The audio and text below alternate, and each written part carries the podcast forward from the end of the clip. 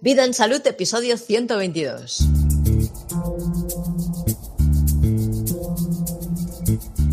Alternativas al gran reseteo.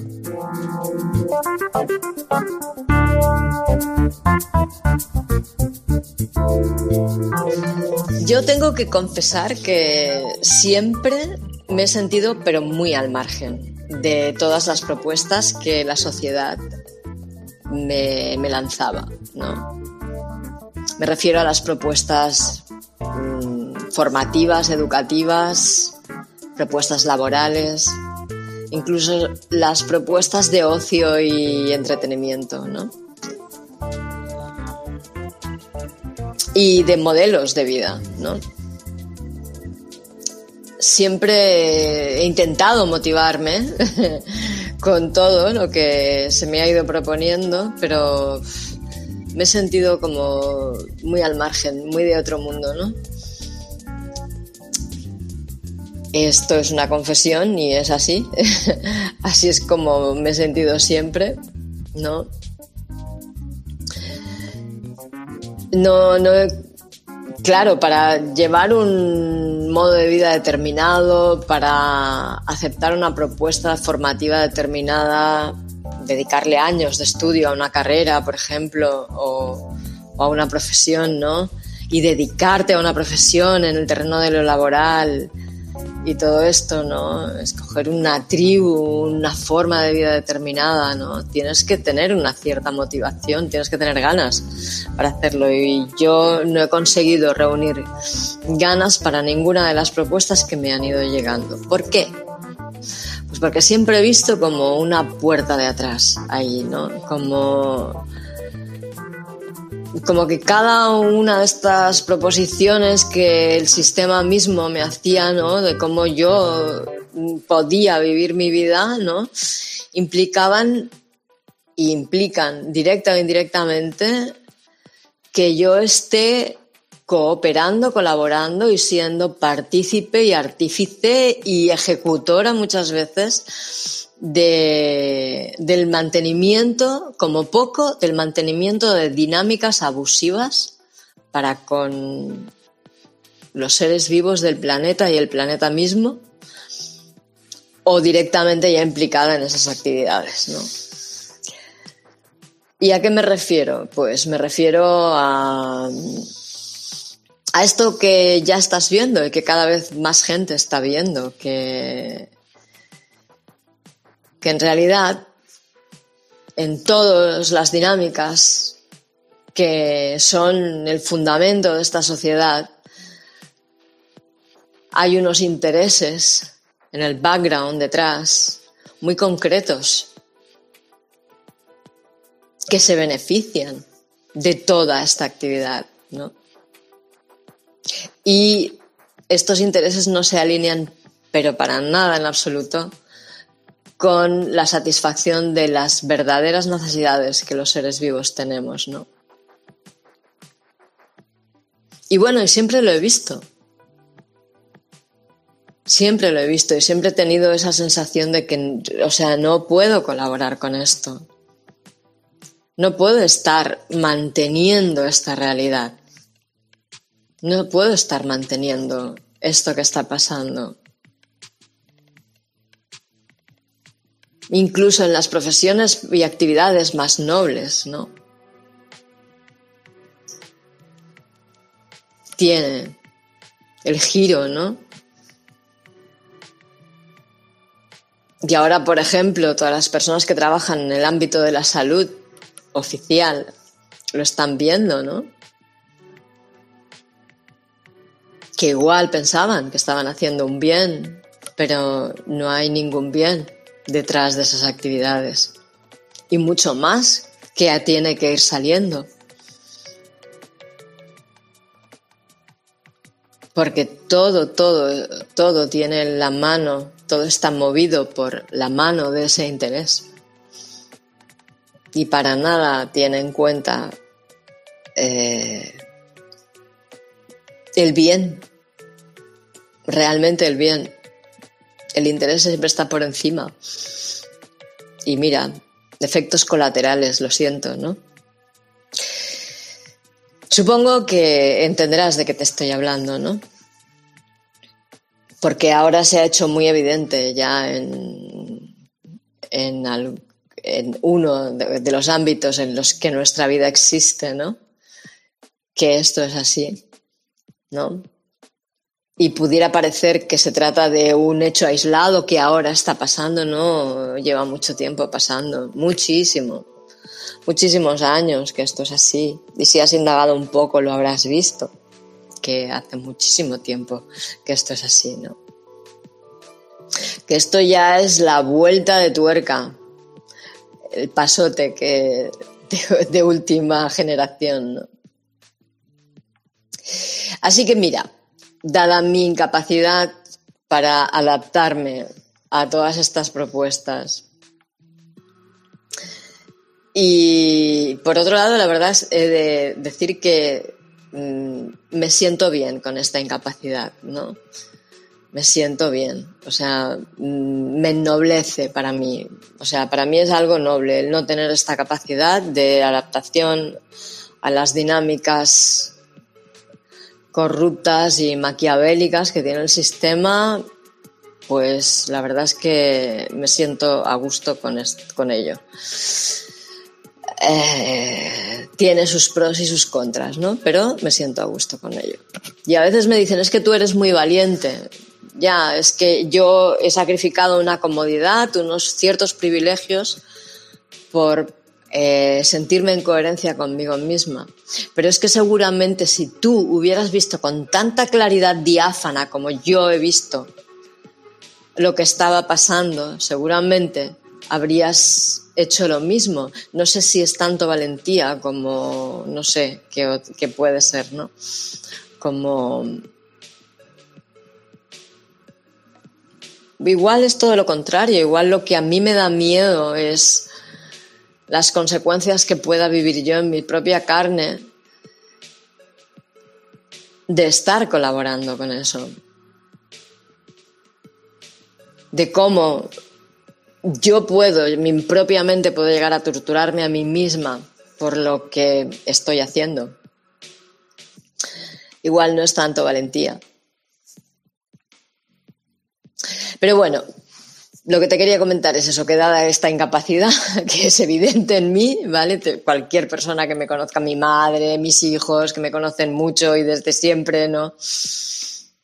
mis, mis, amigos más íntimos, yo conservo amigos incluso desde la infancia que íbamos a la primera, hicimos la, eh, la, enseñanza básica, o sea, fuimos al colegio de primaria juntos y todos te podrán decir que realmente siempre he manifestado una incapacidad para adaptarme a estas dinámicas, ¿no?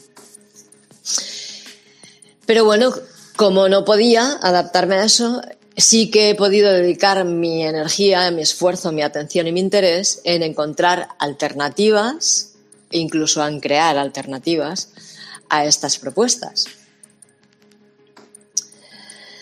Y creo que ahora todo este bagaje que tengo puede ser muy útil, ¿no? Porque realmente he encontrado puertas de salida. He encontrado puertas de salida. Y estas puertas de salida por eso nos implican a todos. Hemos de participar todos. No hay puerta de salida para una sola persona, para un solo individuo. Esa puerta de salida no existe. Existen puertas de salidas colectivas.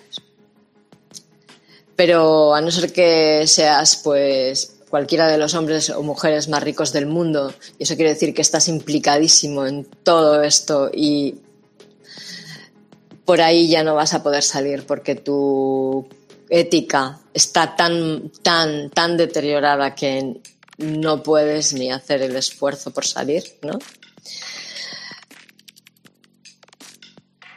Pero si eres un ser normal y corriente, que te has ganado el poco dinero del que puedes disponer o el justo dinero del que puedes disponer para sobrevivir y para haber ahorrado un poco para algo con el sudor de tu frente como la mayoría de, todos, ¿no? Pues eh, no tienes salidas individuales, creo yo. Creo que las salidas son colectivas. Y entonces de esto es de lo que quiero hablar hoy. Quiero despedir el año 2021 con toda esta corrupción, con toda esta presión, con toda esta todo este acoso que ha llegado a los límites de lo insospechado, pero ya estaba antes, ya éramos acosados antes, muchísimo, ¿vale? Ahora ha llegado a límites pues ya intolerables.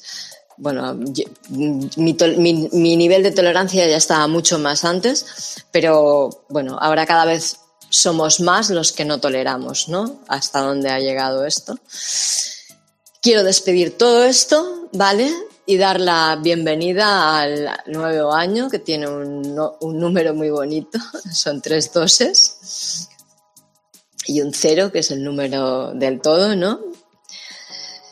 Pues quiero dar la, la bienvenida a este nuevo año con estas nuevas propuestas para crear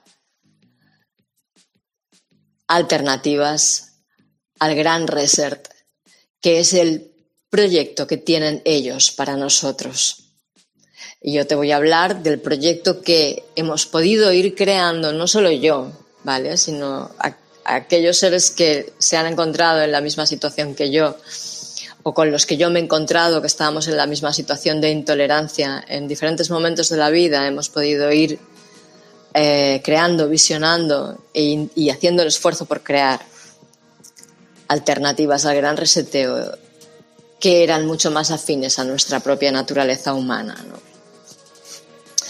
De lo primero que te quiero hablar es de dónde estamos. Igual se alarga un poco este episodio, ya te lo digo. Tendrás que cogerte un poco de tiempo para escucharlo. Pero te prometo que cada una de las partes que voy a exponer aquí, ¿vale? van a ser inspiradoras y te van a aportar comprensión real sobre lo que estás viviendo, sobre lo que estamos viviendo todos nosotros. Así que bien vale el esfuerzo de cogerte espacio para escucharlo. Y también bien vale el esfuerzo de que lo compartas y lo hagas llegar a cuanta más gente mejor para que todos puedan, por lo menos, empezar a vislumbrar un poco dónde estamos y cuáles son las puertas de salida que podemos empezar a accionar.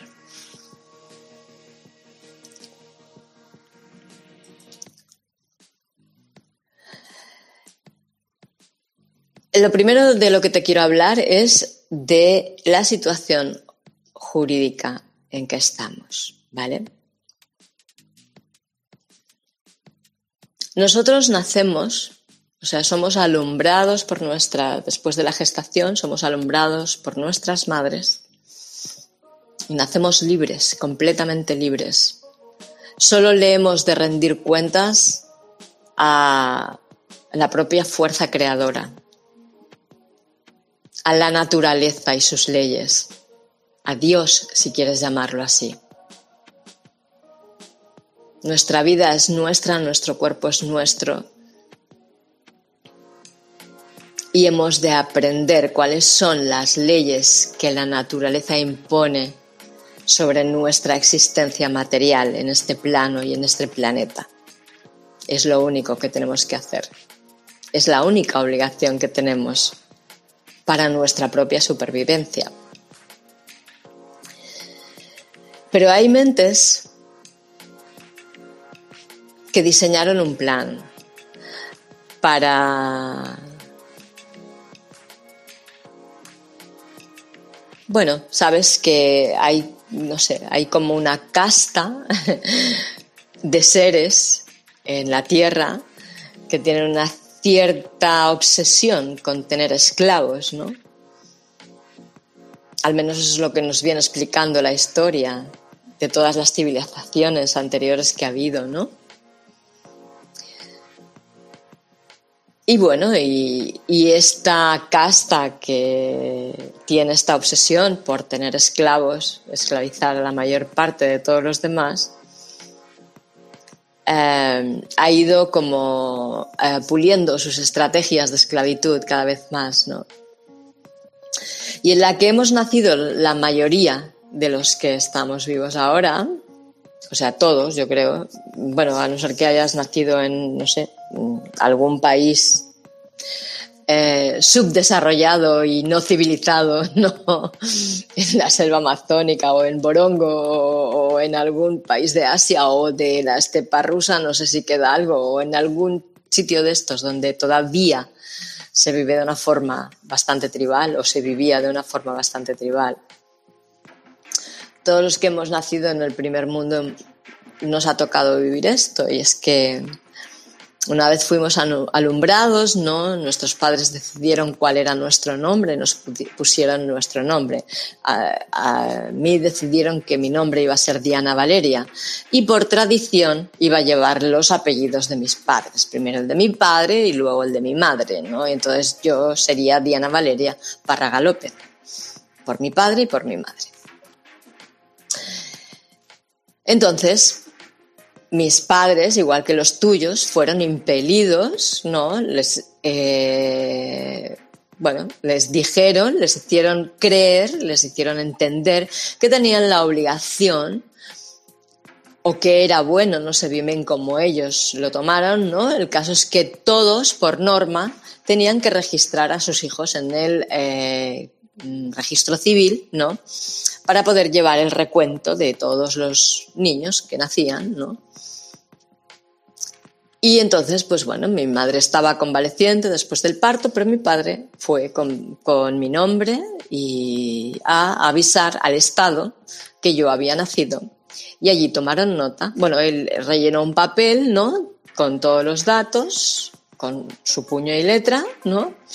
Y firmó y puso las fechas y todo y mm, lo entregó para dar conocimiento de que eh, había tenido una hija con mi madre y que yo me llamaba eh, de esta manera y, tal. Y entonces ellos lo que hicieron es, en base al papel que les dio mi padre, crearon otro, un registro, donde pusieron mi nombre, el nombre que habían decidido mis padres que iba a tener, en lugar de escribirlo como se escribe en castellano, en español, que es con la primera letra en mayúscula y las otras en minúsculas, ¿no? de cada uno de los nombres y del apellido, todo, primera letra en mayúsculas, las demás en minúsculas. Esta es la norma gramatical para escribir nombres en castellano, nombres propios, eh, que es el idioma en el que se me registró a mí. Ellos lo escribieron en todo en letras mayúsculas, tanto mis dos nombres como mis dos apellidos.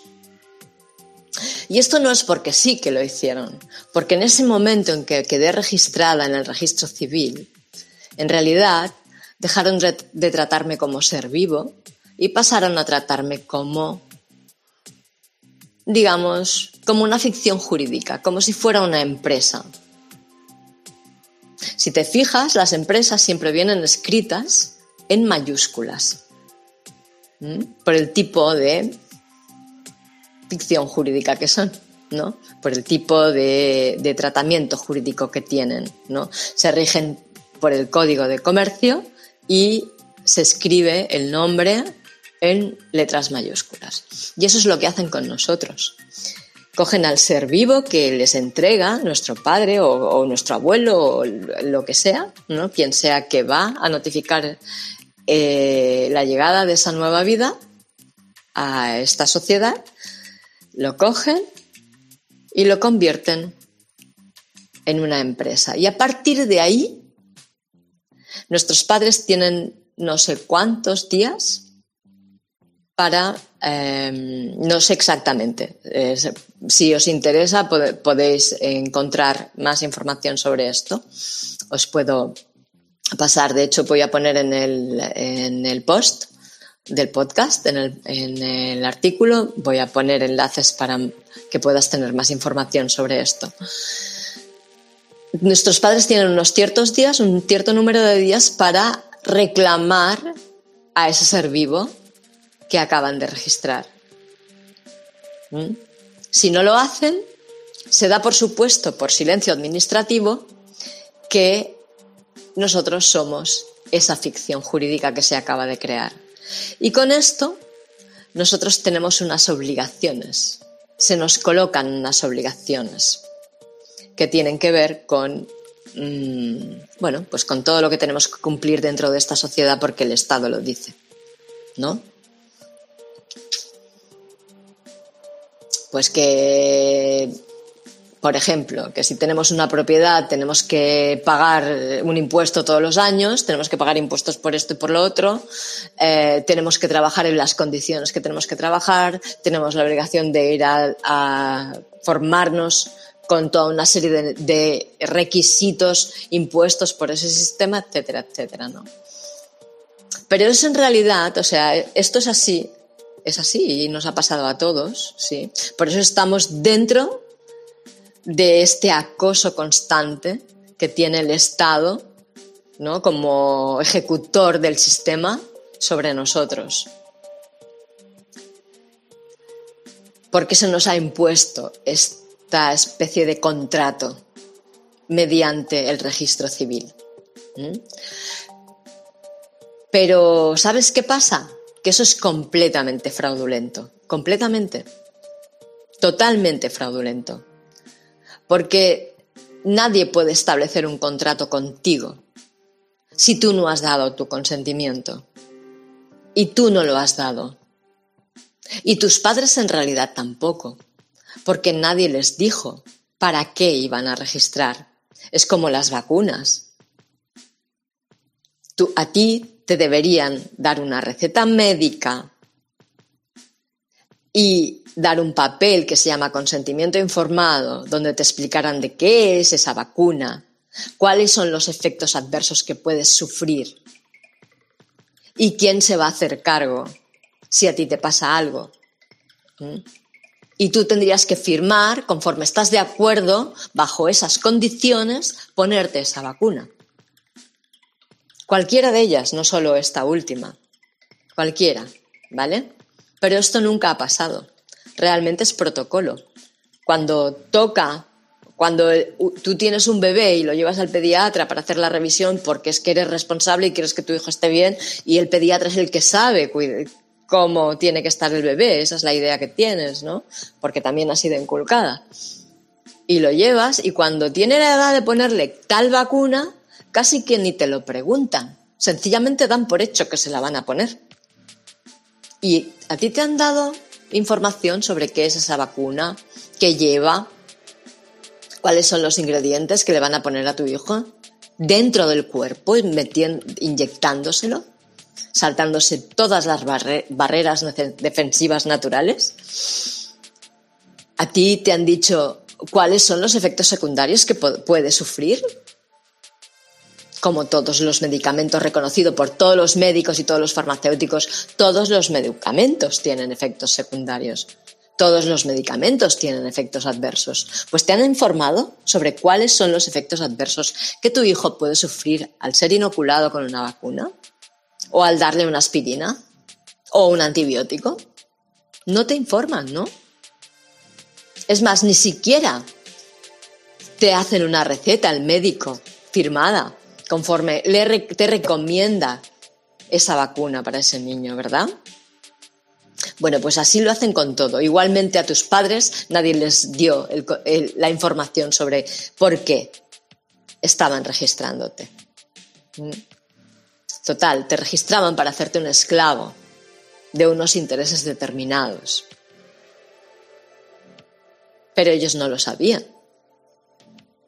Y tú no lo sabes generalmente. Yo me enteré y nos hemos ido enterando como poco a poco, nos vamos enterando. Por eso te lo explico, porque nos vamos enterando. Y ellos se basan en esto para imponer todo lo que imponen sobre nosotros. Pero no tiene ninguna validez legal porque es un fraude, porque es un engaño, porque nosotros no hemos dado nuestro consentimiento. Pero lo damos cada vez que aceptamos cualquiera de sus condiciones. Te voy a proponer para sanción, pero si me pagas ahora, te va a costar solo 60.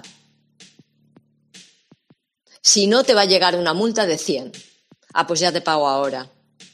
Ya está, has consentido, has aceptado su contrato. Ah, no, envíame la, la, multa, que ya me encargaré yo de recurrirla, porque es ilegal, tú no tienes ningún derecho a multarme a mí por nada. Soy un ser libre. ¿Y quién te ha dado a ti autorización para imponerme nada? ¿No? Bueno, que lo sepas, que es un fraude y que en realidad no tienes por qué tragar todo lo que te metan encima.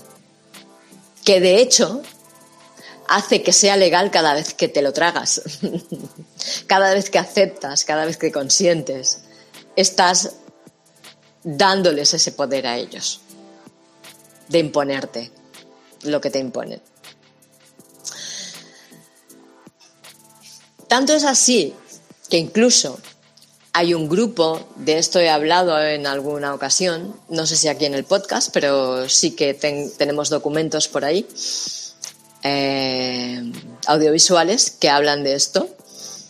Hubo un grupo de economistas y abogados que eh, les fue encargado un estudio del funcionamiento del sistema económico actual y llegaron a la conclusión, viendo todo lo que estaba pasando con la economía, que era un sistema que no podía continuar, que había demostrado ser totalmente fallido, corrupto y que no era bueno para la humanidad. Y entonces lo denunciaron como ilegal y en esa denuncia lo invalidaron, ¿vale? Embargaron a todas las corporaciones, a todas las empresas que detrás, porque no te lo pierdas, el país España es una empresa y está registrada, tiene un número DUNS de registro empresarial, es una empresa.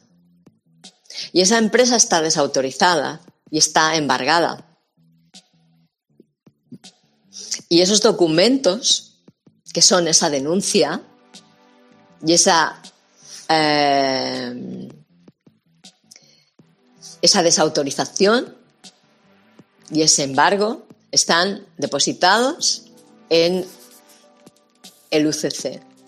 ¿sí? Están ahí como congelados y son prevalentes porque hay unas condiciones, o sea, de la única manera que esta denuncia podría ser invalidada es que alguien demostrara que no es cierto, basándonos en la legalidad vigente, en la propia ley positiva que todo el mundo utiliza en el plano material y de comercio y de los estados y de las naciones y de todo esto que en lo que nos hemos visto involucrados, ¿no? Y está ahí, ¿vale? Y eso te ampara legalmente. De hecho,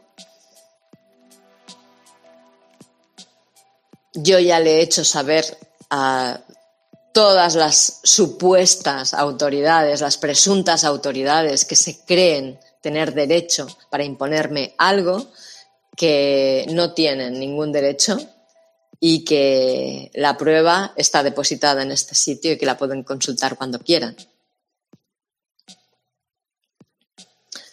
Podemos hablar más sobre esto, yo solo quería decírtelo, ¿vale?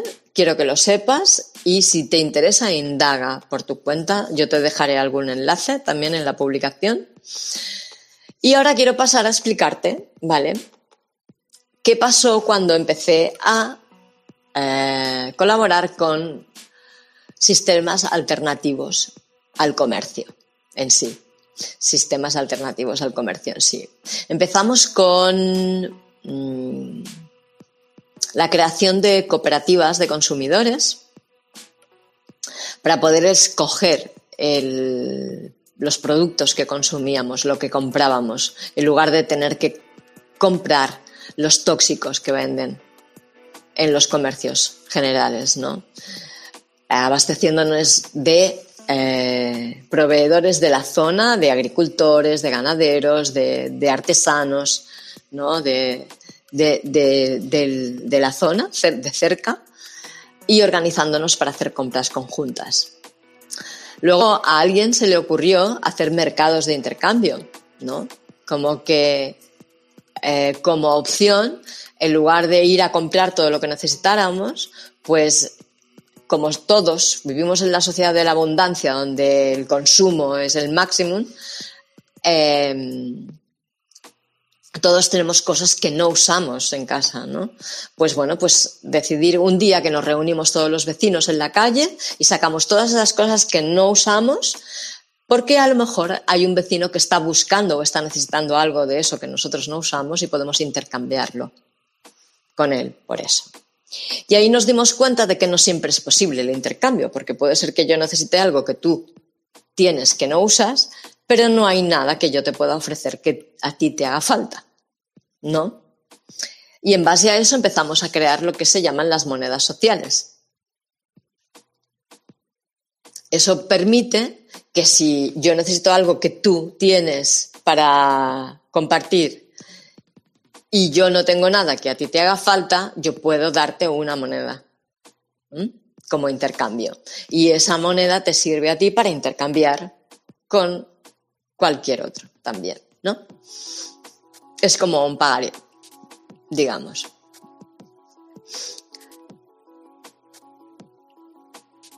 En base a eso, a esa organización, empezamos a ir un poquito más allá y empezamos a pensar que, que a lo mejor, pues eso, nos podríamos mm, organizar a lo mejor para hacer eh, un poco de autogestión, ¿no? de nuestra propia salud, por ejemplo, ¿no? Y entonces empezamos a trabajar en una propuesta de un médico chileno llamado Samuel Carmona, que tenía una visión enorme. Él había hecho medicina en Cuba y tenía una visión muy grande sobre los sistemas de salud y,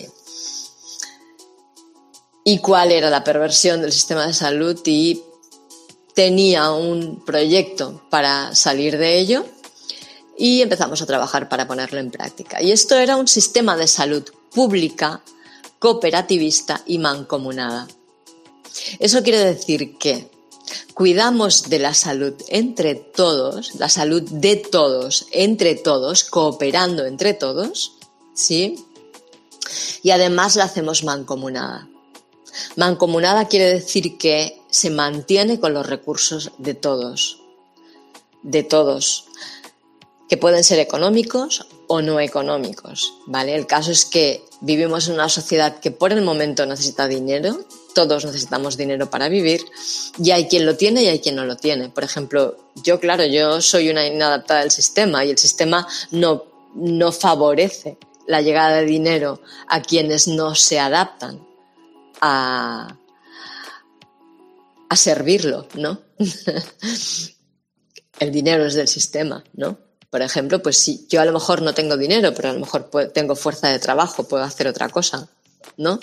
O puedo aportar, no sé, alguna otra cosa, ¿no? Y que cada uno aporta lo que tiene para mantener ese sistema y de forma que no le pase, no le falte a nadie nada. Y la visión de ese sistema de salud pública cooperativista mancomunada no es de un sistema de salud aparcelado en medicina, diagnóstico, tratamiento, enfermedad. No, es un sistema de salud que contempla todas las áreas y dimensiones de la vida. La economía es una de ellas, o las relaciones es otra, ¿no? Porque la salud es equilibrio, en definitiva. Y el equilibrio depende de todo lo que hacemos en la vida, ¿no? Como nuestro proyecto Vida en Salud, de hecho, de ahí viene. Y quienes nos encontramos colaborando para construir el sistema de salud pública cooperativista mancomunado, que no fue entendido por todo el mundo, pero bueno, ahí estaba. Eh, los que nos encontramos, nos encontramos porque teníamos esta visión de que la salud está integrada en la vida, no es una parcela de debajo de la bota de las farmacéuticas solamente, ¿no? Luego también nos organizamos para el tema de la vivienda y las tierras de labor, ¿no? Mm. También de forma mancomunada, ¿no? Quien o sea, para gestionar eh, viviendas y tierras comunales. Eh, al final no fue tan bien porque intentamos, mm, bueno, yo no estaba en esa área, yo estaba en el sistema de salud pública operativista, ¿no? Pero parece ser que los que estaban en vivienda y, tierras eh, intentaron hacerle frente al fraude bancario y no siempre salía tan bien.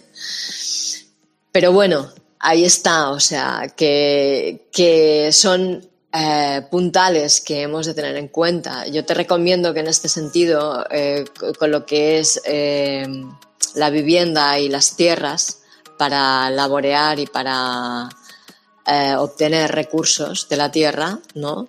Recursos, pero no para explotarlas, sino para poder sobrevivir de ellos, ¿no?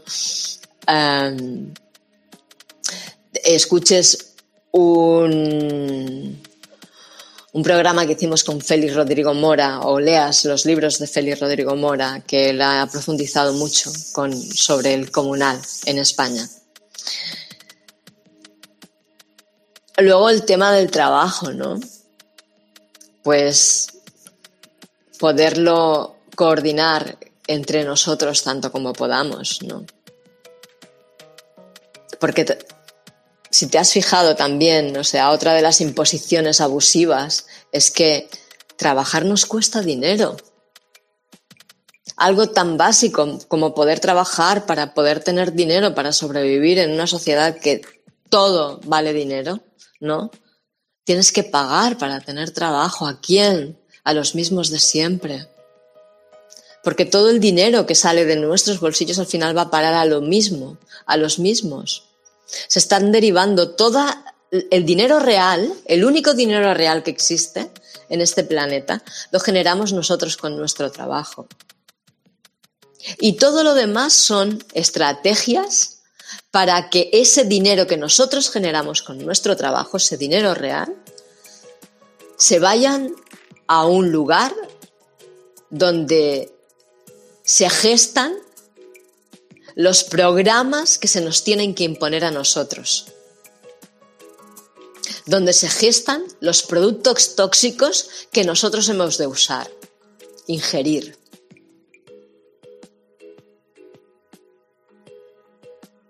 En la imposición de la industrialización, esa era, ¿no? El siglo XVII, XVIII, eh, sí, 18, 19, 20, ¿no? Donde se empezó a imponer la industrialización en la sociedad, ¿no?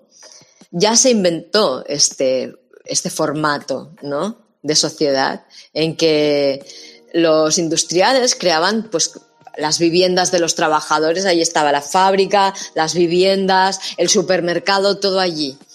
Y el dinero nunca salía de la fábrica, siempre estaba en la misma mano,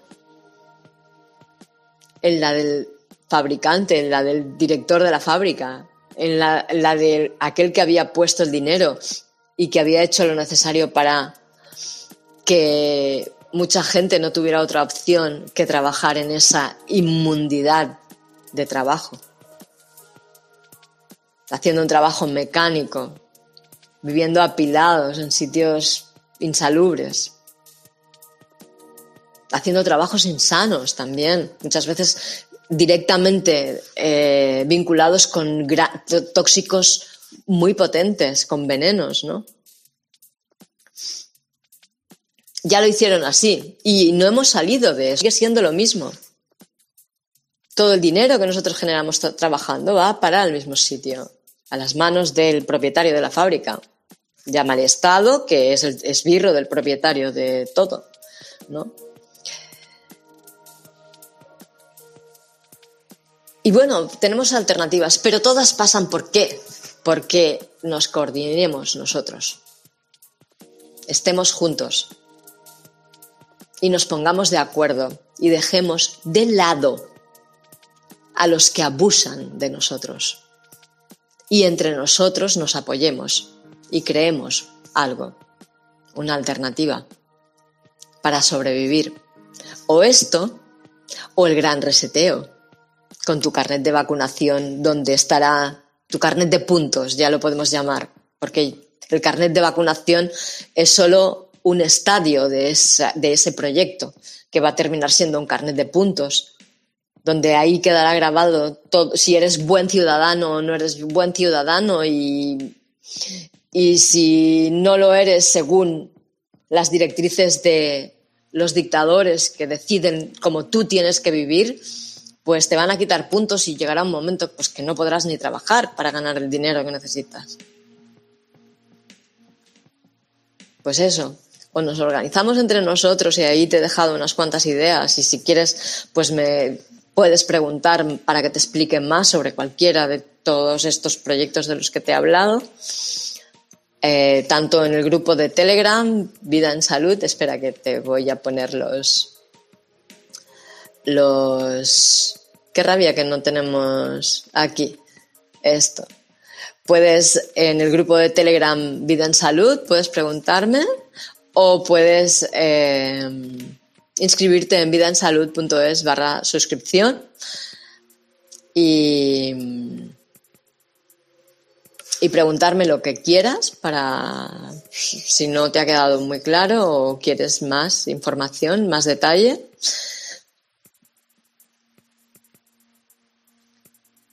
O bueno, también si quieres seguir un poco lo que vamos haciendo y lo que vamos proponiendo, puedes darte de alta en Noticias Sendero Ikigai. Y, y nada, y si quieres participar de nuestra escuela, puedes darte de alta en vidaensalud.es barra escuela donde tenemos, pues bueno, bastantes eh, cursos, bastantes áreas que tocamos, donde tú puedes ampliar tu conocimiento sobre ti mismo, sobre tu entorno y sobre cuestiones que, que tienen que ver con tu vida, con tu actividad vital y con tu vida, con tu salud, con, con tu equilibrio con tu realidad, ¿no? Y si quieres em, hacer una aportación económica para ayudar a que eh, yo pueda seguir dedicándome a esto, puedes hacerlo en vidansalud.es barra aportar. Y bueno, muchísimas gracias a todos, a todos los que estáis colaborando conmigo, aportando estos contenidos que yo considero básicos, súper importantes para todos en realidad, pero poquito a poco los vais descubriendo. Em, muchas gracias a ti que estás escuchándome o a ti que me escuchas de vez en cuando. Muchas gracias por compartir con tu círculo de amistades, con tus contactos, este episodio y todo lo que vamos haciendo. Muchas gracias por comentar, para darle visibilidad a lo que hacemos en los algoritmos de las plataformas donde lo exponemos. Muchas gracias por tus estrellas y tus likes, que todo ello ayuda a que tal vez no nos escondan porque realmente es lo que está pasando. O sea, se llama shadow ban, ¿no? Las plataformas esconden nuestro contenido para que no llegue a mucha gente. Así que dependo completamente de lo que tú lo compartas para que llegue un poquito más allá. Y creo que, eh, bueno, que tiene su calidad lo que vamos compartiendo. Muchas gracias de verdad a todos. Muchas gracias a los que estáis dados de alta en la escuela. Estáis haciendo vuestra aportación mensual. Esto ayuda muchísimo, da un poco de seguridad y os lo agradezco muchísimo. Sin más me despido, deseo que tengas muy buenos días y excelentes noches.